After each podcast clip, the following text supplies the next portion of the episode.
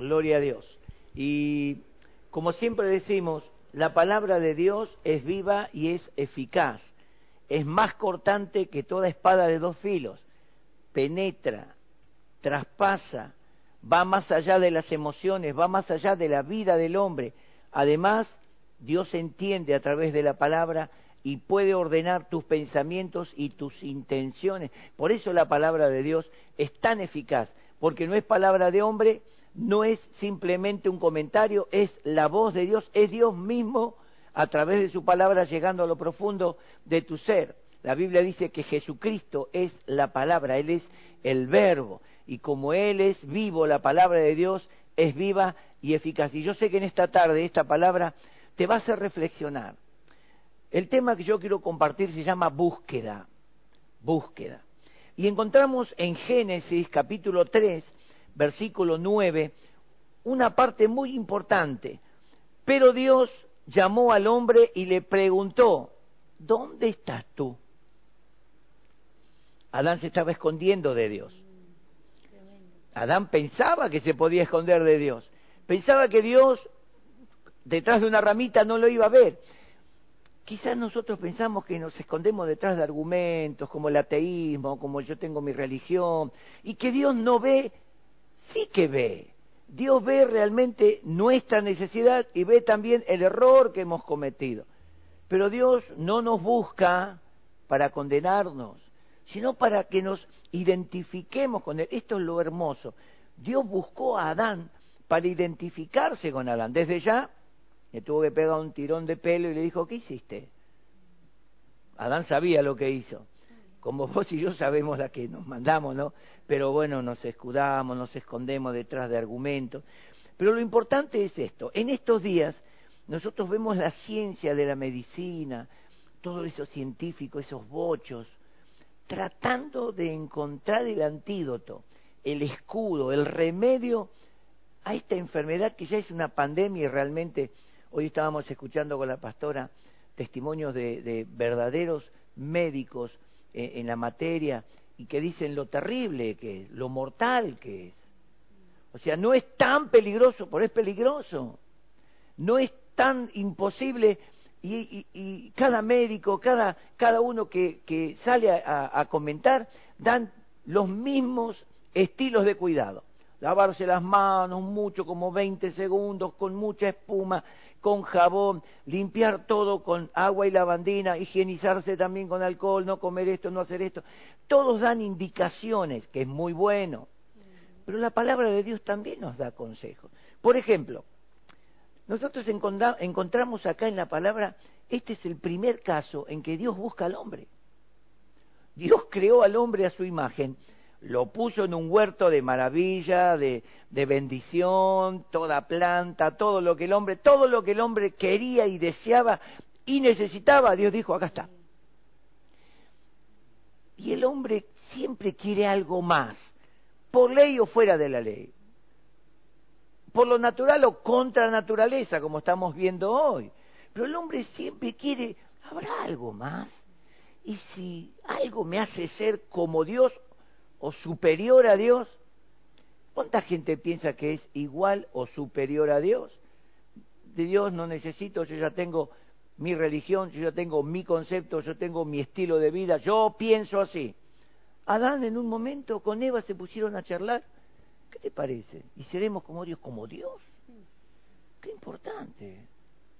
Vamos a probar qué es ser Dios. Mira, intentá lo que quieras, nunca vas a saber lo que es ser Dios no voy a decir lo que es, pero una vez vi la película esa de Carre, Todopoderoso, y cuando le llegaron todas las oraciones del mundo, el tipo se volvió loco, porque no era Dios, tenía facultades, y Dios le dijo, te voy a dar poder, supuestamente, y te voy a dar mi lugar un ratito. Casi se vuelve loco cuando... O sea, ponernos en el lugar de Dios, con esta mente finita, humana, natural, es imposible, nadie lo puede resistir.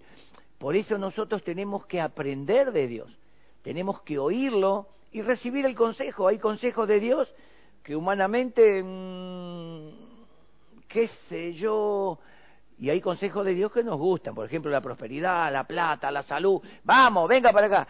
cuídense, sean santos. Eh, bueno, ya empezamos a bardear, dice alguno. Eh. O sea, todo el consejo que viene de Dios.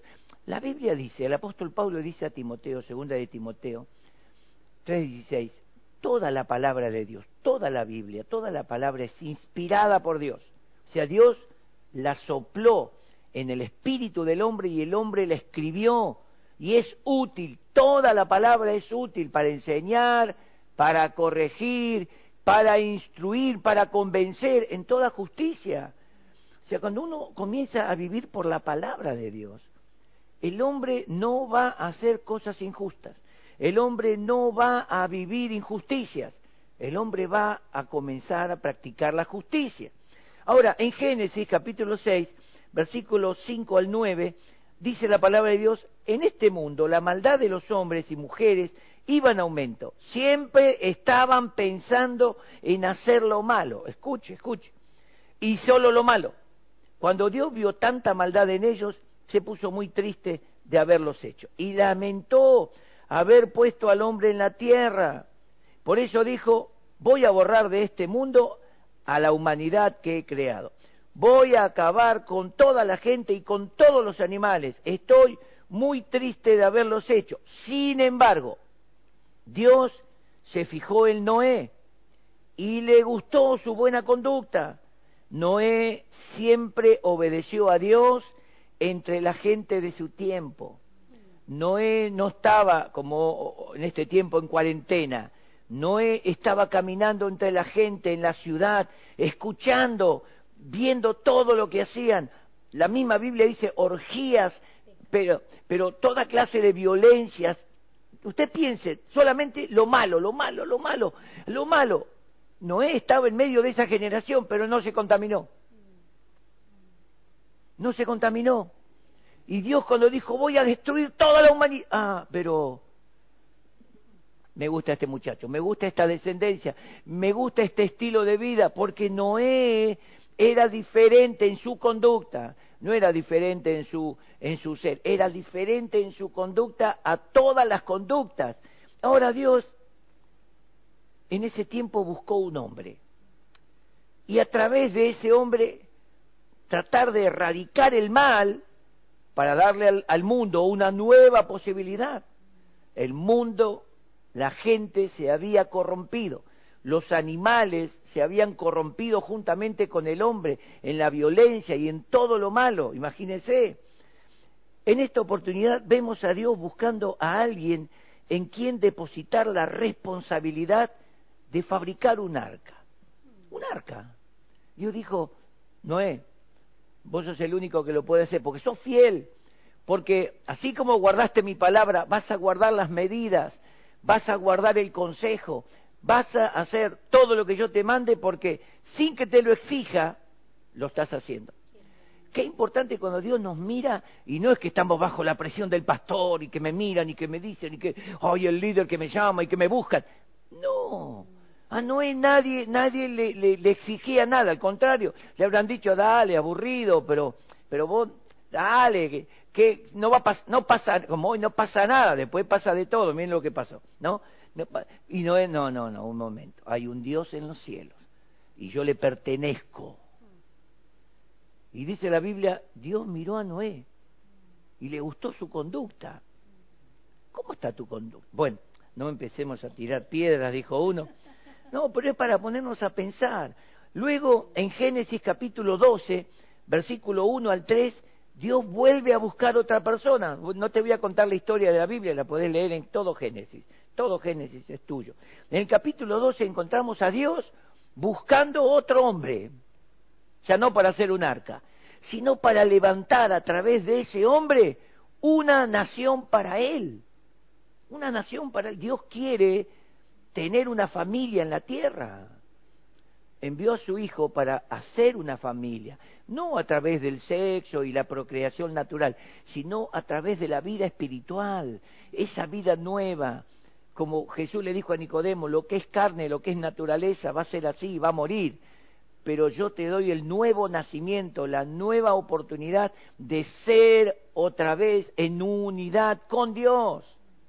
Ahora, Dios le dijo a Abraham, deja tu pueblo, deja tus familiares y deja a toda esa gente que te rodea y vete a un lugar al que yo te voy a mostrar. Con tus descendientes formaré una gran nación. ¿Ve? ¿Cuál es el propósito? Voy a bendecirte y hacerte famoso. Ay, viene lo que nos gusta. Vamos, eh, ese es mi Dios. Ah, sí, sí, sí, ese es mi Dios. Bendición, fama. Y serás bendición para otros. Bendeciré a los que te bendigan y maldeciré a los que te maldigan. Gracias a ti bendeciré a todas las naciones del mundo. Es tremendo. Mira el propósito de Dios cuando buscó a Abraham. Cuando buscó a Noé, no fue para Noé, fue para salvar la raza humana y, la mayoría de los animales, la creación. Ahora busca a Abraham y no lo busca a Abraham para Abraham, sino para todas las naciones. Nosotros sabemos a través de la historia que a través de Abraham, de la simiente y de la fe de Abraham, nacieron las doce tribus de Israel, a través de, la descendencia, y de una de esas tribus Dios utilizó a una mujer, la tribu de Judá, utilizó a una mujer, a María, y a través de María trajo la simiente, trajo al Salvador. O sea que el propósito de Dios al levantar a Abraham fue salvar al mundo. A través de Noé, salvar al mundo. A través de Abraham, salvar al mundo. A través del Evangelio, salvar al mundo. El Evangelio no es cuestión de religión. Si vamos por la religión, el Evangelio no tiene mucho que ofrecerte. Pero si vamos por cuestión de fe y de vida, tiene todo. Religión podés buscar por todos lados, porque aún la religión evangélica no te salva. No es una religión lo que nosotros practicamos, es una fe en obediencia a los principios, a la palabra, a agradar a Dios. Jesús dijo en el capítulo 17 de San Juan, Padre, yo te he honrado en la tierra, he hecho la obra, te he agradado, he hecho la obra que tú me has enviado. Ahora, Padre, glorifícame con aquella gloria que tuve contigo antes que el mundo fuese. Fíjense la importancia.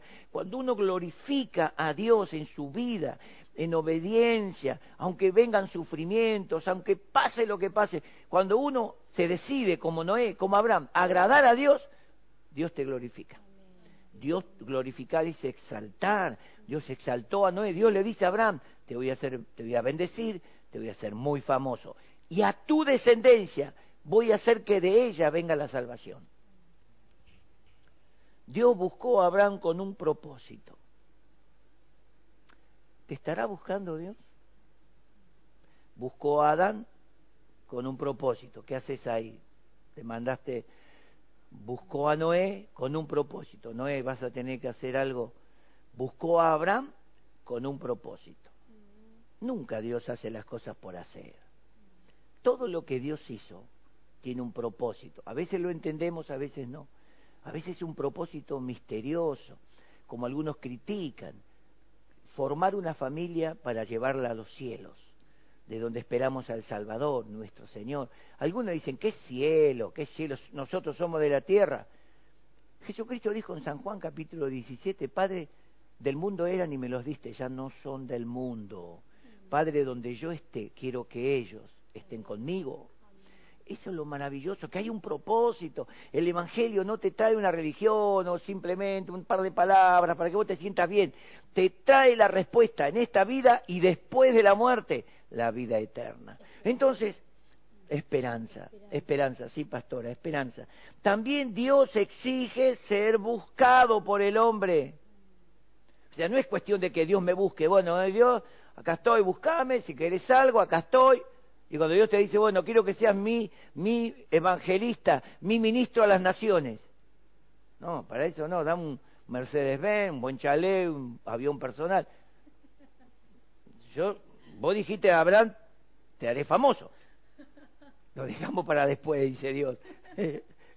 Yo prefiero la fama de los cielos, donde dice la Biblia que cuando entremos en aquella morada, Él él me va a alabar. La alabanza que proviene de Dios, no de la gente, no del mundo, no de las cosas de esta tierra. Dice la alabanza que proviene de Dios, perfecta, porque Dios me va a dar a mí lo que realmente merezco, ni más ni menos. Dios te va a dar a ti lo que realmente mereces, ni más ni menos. lo que vos hiciste vas a ser recompensado. No vas a ser recompensado por lo que hizo tu pastor, así que no te pongas atrás que no vas a recibir nada. Cada uno va a recibir lo que hagamos en esta tierra. Ahora, cuando Dios dice de ser buscado, en Isaías 55, 6 y 7 dice, busquen a Dios mientras pueden encontrarlo. Hemos visitado personas con la pastora, hemos ido a hospitales, gente que estuvo en terapia.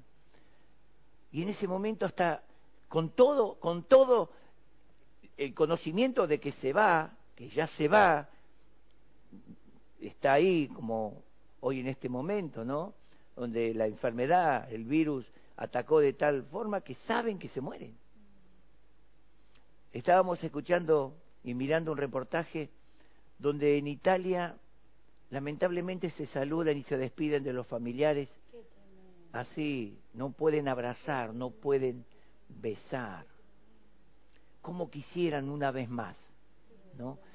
¿Cómo, busca, buscan ellos ese, la medicina? ¿Cómo quisiera? Si, si Dios me devolviera, la, seguro, estoy pensando por ello, si Dios me diera unos años más, ¿cómo los aprovecharía con mi familia? Los, y ya está, ya está. Dios nos da mucho tiempo en la tierra. Así vivas 40 años nomás, son 40 años que Dios te permitió disfrutar. Te dio 90 años, disfrútalo, pero no te olvides de Dios. Acá Dios dice, busquen a Dios mientras puedan encontrarlo. Llámenlo a través de la oración, entre tanto que está cercano. Deje el hombre impío su camino y el hombre inicuo sus pensamientos y vuélvase a Dios ¿Quién tendrá de él misericordia y será amplio en perdonar? ¿Cuánta gente infectada hoy, sabiendo que se va, que se va al otro lado, a la eternidad, no sabe seguro qué va a hacer? Qué buena que es la fe en Jesús. En San Juan capítulo 14, él dijo, si creen en Dios, crean también en mí. En la casa de mi Padre hay muchas moradas. Voy a preparar lugar para ustedes. Y si me voy, volveré a tomarlo. ¿Qué sí? pase lo que pase con la pandemia, con el virus, pase lo que pase, mi vida está escondida en Dios, mi vida está guardada en Dios. Y así venga el Señor a buscar su iglesia, o así yo tenga que partir antes de tiempo, yo sé que Él me ha preparado un lugar, aunque algunos critiquen, otros dicen que no es así, que es todo, digamos, simbólico. Para mí es una realidad porque Jesús no fue simbólico, su resurrección no fue simbólica, su ascenso a los cielos no fue simbólico y su venida no va a ser simbólica. Tan real va a ser. Pero acá dice, búscalo ahora. ¿Cuánta gente no lo puede encontrar y en el hospital no está segura? No, ni siquiera quiere orar. Fuimos con la pastora a visitar un hombre que dice, y ahora vienen ustedes, ahora no necesito, yo tengo mi... Y gritaba y, y hacía, tuvo, vino el médico y dijo, por favor dejen de molestar al paciente. Y nosotros tratábamos de hacerle entender que se va a encontrar con Dios. Ahora, cuando te encuentres con Dios, para reflexionar, ¿no? no es para señalar nada.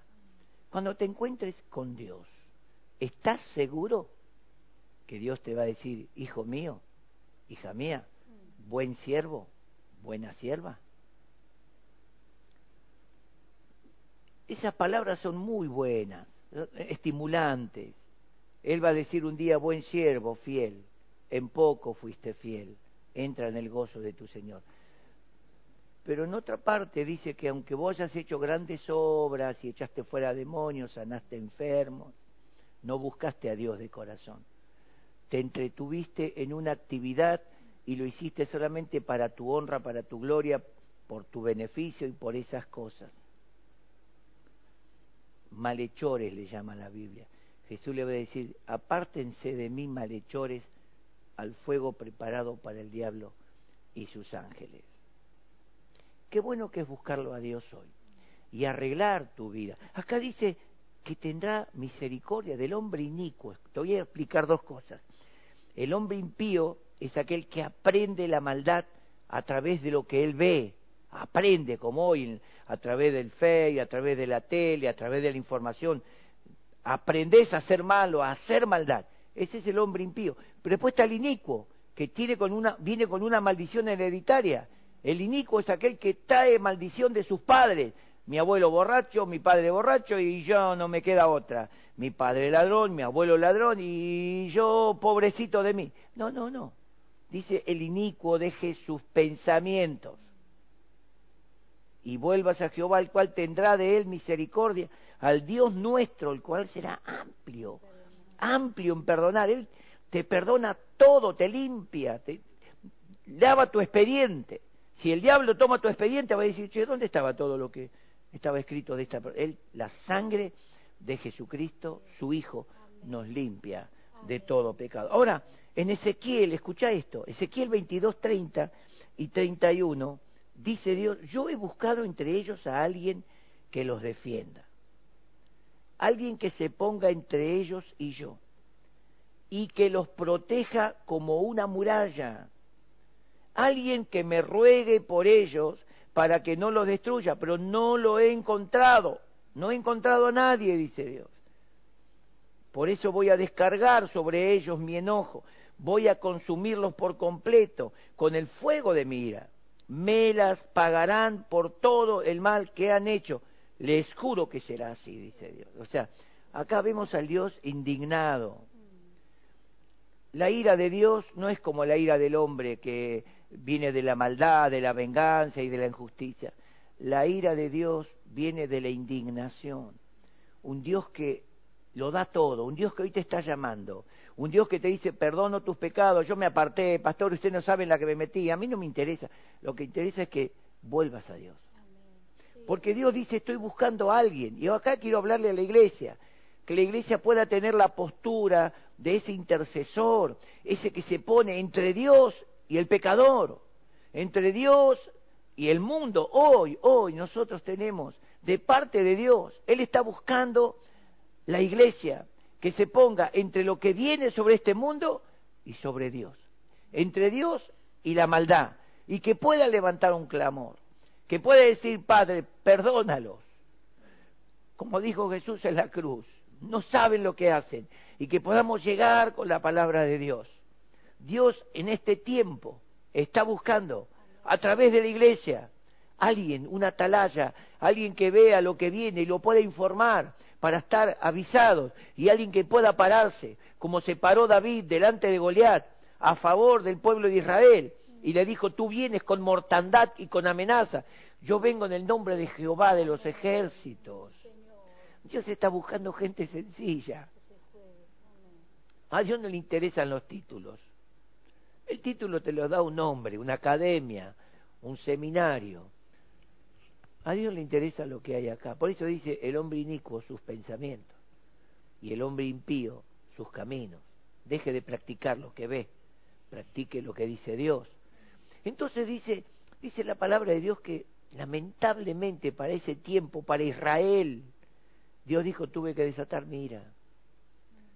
Nadie estaba en las condiciones de Noé. Terrible pensar eso. Nadie tenía las cualidades de Noé en aquel tiempo, no digo hoy. Nadie podía ser llamado como Abraham porque cada uno está agarrado de su tierra, agarrado de sus pertenencias y si Dios te dice deja todo y haz esto, no. Bueno, pero el salmista David tiene expresiones hermosas cuando habla del resultado de buscar a Dios. El Salmo 34, del 8 al 10, dice, Dios bendice a los que en Él confían. Escuche, escuche. Ustedes, pueblo de Dios, vengan y prueben su bondad. Verán que a quienes lo adoran nunca les faltará nada. Es una realidad, nosotros lo estamos experimentando. No tenemos la sobreabundancia, pero lo tenemos todo. Como dijo uno, yo no soy el dueño del mundo, pero soy el hijo del dueño. Así que, ¿cómo me va a faltar? Soy un hijo de Dios. Los ricos pasarán hambre. Hoy los ricos no solamente pasan hambre, hoy mueren también.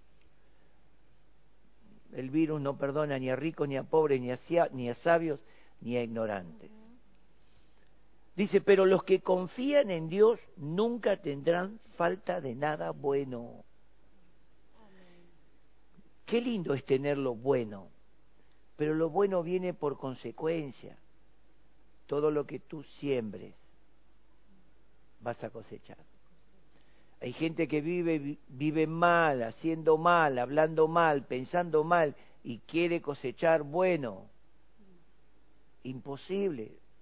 La, ley de la naturaleza es vos tirás espinos, semilla de espinos, vas a cosechar espinos, no te va a crear otra cosa el campo.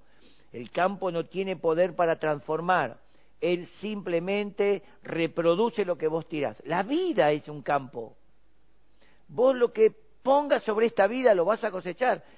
Más pronto, más tarde, lo vas a cosechar. Por eso después el mundo dice, ¿dónde está Dios? Mira, si Dios fuese amor, si Dios, si Dios, y, pero ¿qué estamos sembrando? ¿Qué semilla estamos tirando en la sociedad? ¿Qué semilla estamos tirando hoy en la humanidad? Y después queremos cosechar de la humanidad bueno. El Salmo 34, versículo 4 y 5 dice, le pedí a Dios que me ayudara y su respuesta fue positiva, me libró del miedo que tenía. Los que a Él se acercan se llenan de alegría y jamás pasan vergüenza. Los que se acercan a Dios. Acercarse a Dios es acercarse a la palabra, es acercarse a la verdad de Dios. Acercarse a Dios es congregar. Hoy, por esta situación, no podemos congregar, pero estamos unidos en la palabra, en el espíritu, en la fe. Jesucristo dijo, donde haya dos o tres reunidos en mi nombre, yo estoy. Y Él está allí con tu familia, como Él está aquí, como cuando estamos toda la iglesia llena alabando a Dios los que se acercan a Dios. Acercarse a Dios es aceptarlo. Acercarse a Dios es decir, Señor, yo creo lo que tú hiciste. Alejarse de Dios es decir, a mí que me importa lo que hiciste, yo no lo acepto. Están las dos. En el mundo está la gente que en un momento reacciona y dice, Dios, si eres real, te necesito. Y Dios se manifiesta porque te acercas a Dios. Y está el otro que dice, bueno, si Dios existe, quiero salud, quiero riqueza, quiero esto, quiero aquello. Y la Biblia dice que Dios mira de lejos al altivo. ¿Por qué lo mira de lejos? Porque el altivo no se acerca a Dios. El altivo toma su camino de error y dice, Dios, si estás de acuerdo, seguime. No, es que, es que es al revés, mi amor. Nosotros tenemos que seguir a Dios. Jesucristo dijo, síganme. Amén. El que quiere ser mi discípulo, sígame, tomando la cruz, negándose y haciendo la voluntad de Dios. Por eso dice, todos los que le siguen, los que se acercan a Él, no van a ser avergonzados. El Salmo 27, 8, David dice en una forma cariñosa, así expresiva, dice, una voz interna me dice, búscame. Y David contesta, por eso busco tu rostro, oh Dios, búscame. Yo creo que si sacás, como le dijo el burrito a Shrek, si sacás todas tus cascaritas de cebolla y sacás todos tus pétalos de cebolla y llegás a lo profundo de tu corazón, en lo profundo de tu corazón hay una voz que te dice, busca a Dios. En Él está la respuesta pero está la soberbia, el orgullo, el yo soy y, todas esas cosas que nos envuelven y esa vida verdadera que Dios puso. La Biblia dice que Dios puso eternidad en el corazón, en el espíritu del hombre. Esa eternidad Dios está llamando. David dice una voz interna, la voz de la conciencia y la voz del espíritu. Busca a Dios. Busca a Dios. Este es un momento para reflexionar. Eh, eh, es un momento para buscar a Dios con desesperación. Pero después que pase esta pandemia, julio, agosto, septiembre, diciembre, cuando se acerquen las fiestas, ¿seguirás con Dios o ya pasó? El hombre es así. El hombre va a Dios como va al doctor. Por favor, me duele acá, deme algo. Tú ya está. Dios no es un médico. Dios es tu Padre y es tu Dios, es mi Padre y es mi Dios. Y Él quiere tener relación con nosotros todo el tiempo. Por eso dice el, salmista David que una voz interna, la voz de su espíritu, le decía, busca a Dios, por eso buscaré tu rostro. Y cuando quiero concluir con esto. Cuando David dice buscar el rostro de Dios, no es buscar una imagen, será nariz larga, nariz chata, será, no es buscar una imagen, es buscar los cinco sentidos de Dios. Dios dice que Él ve, Dios dice que Él oye, son los sentidos, Dios dice que Él huele olor fragante en la alabanza, como que Él recibe la alabanza como un perfume. Dios habla, Dios comunica y Dios también gusta. Dios tiene tacto, en su rostro hay tacto, ¿verdad? Por eso dice que los rostros de los que buscan a Dios serán iluminados. O sea, Dios se va a acercar, Dios va, no va a nutrir tu piel, va a nutrir tu ser. Tus ojos van a ver diferente, tus oídos van a oír de Dios, tu corazón, vas a palpar a Dios. Los discípulos que iban camino a Emaús, cuando Cristo resucitó, Jesús se acercó a ellos y caminó todo el camino con ellos hablando y, llamándoles la atención por ser incrédulos. Y ellos no lo reconocieron hasta que Jesús entra en la casa con ellos y toma el pan, lo bendice y lo parte a ellos. Se le abrieron los ojos y lo reconocieron. Jesús desapareció delante de ellos. Pero ellos dijeron algo, ¿acaso no ardía nuestro corazón cuando nos hablaba en el camino y nos declaraba las escrituras? Aunque quizás no lo puedas reconocer o identificar con los ojos. Pero esto, tu corazón, tu espíritu, como dijo David, una voz interior me dijo, búscalo. Entonces yo dije, dice David, te voy a buscar, con todo mi corazón buscaré tu rostro. ¿Cómo ve Dios? ¿Cómo te ve Dios? ¿Qué escucha Dios? ¿Alabanza o queja avanza de tus labios? ¿Qué puede, ah, digamos, olfatear Dios? ¿Qué, qué perfume? Dice la Biblia que cuando Dios llegó cerca de Sodoma y Gomorra, sintió el hedor del pecado. Así que imagínense que el pecado era tan asqueroso que hasta echó olor el hedor del pecado y dijo, la voy a destruir. Aunque Abraham intercedió y Dios concedió a Abraham, pero era tan fuerte y tan poca la gente que buscó a Dios que Dios tuvo que destruirlo. Quiero concluir con esto.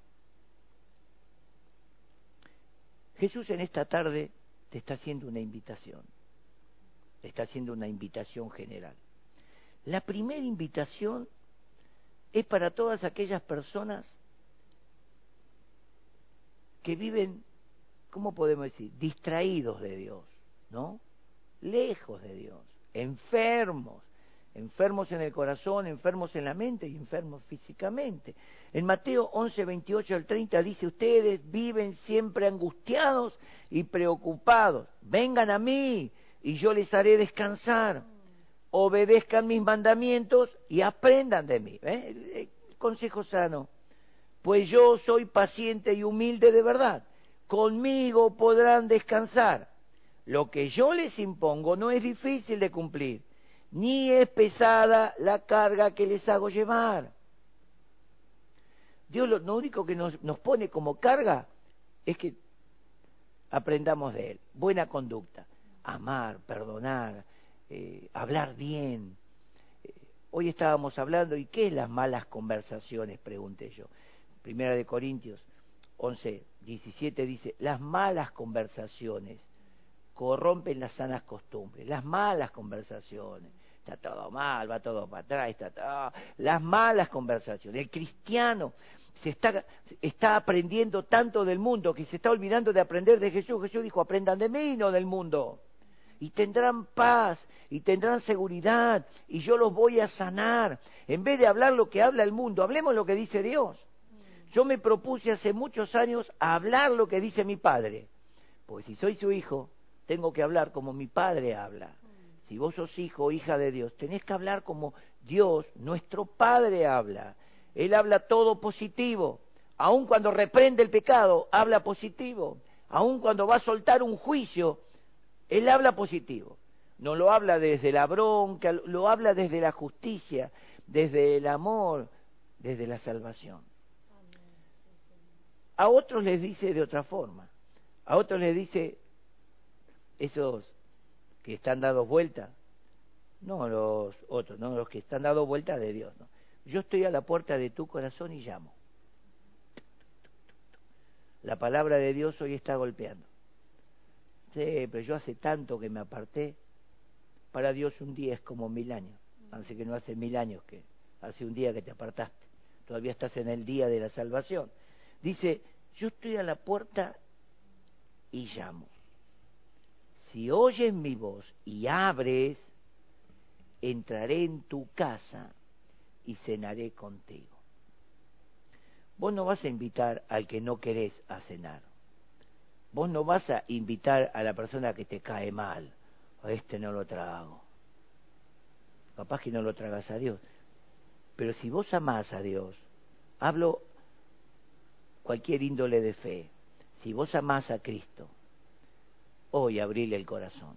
Él está llamando, Él dice, yo quiero entrar en tu vida, en tu casa.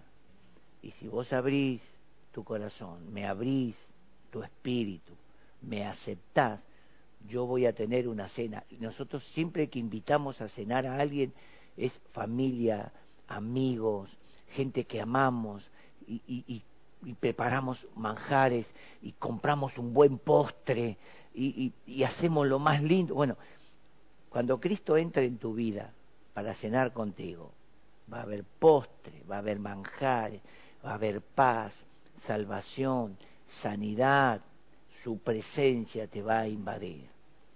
Qué importante en este tiempo, búsqueda.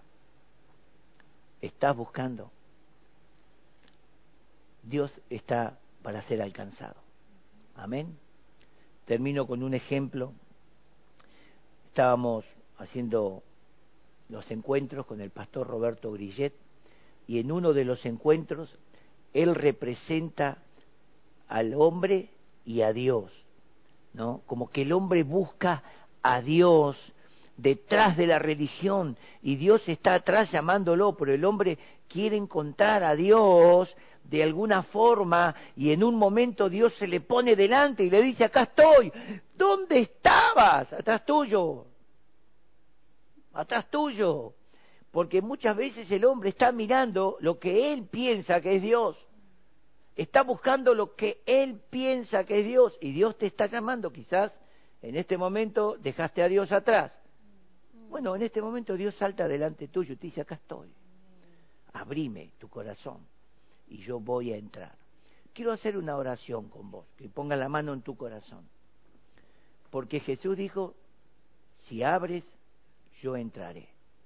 Padre, en el nombre de Jesús, en este momento yo oro por cada vida que ha escuchado esta palabra, que ha escuchado cómo tú buscaste a las personas, buscaste hombres con propósitos, propósitos verdaderos, eternos, propósitos de bendición. Y en este momento tú estás buscando al hombre con propósito de salvarlo, de rescatarlo. Allí hay personas que nos están mirando. Todos los que están en Cristo Jesús han hallado a Dios, ya lo tienen, ya Cristo está en el corazón. Pero quizás hay personas entre la familia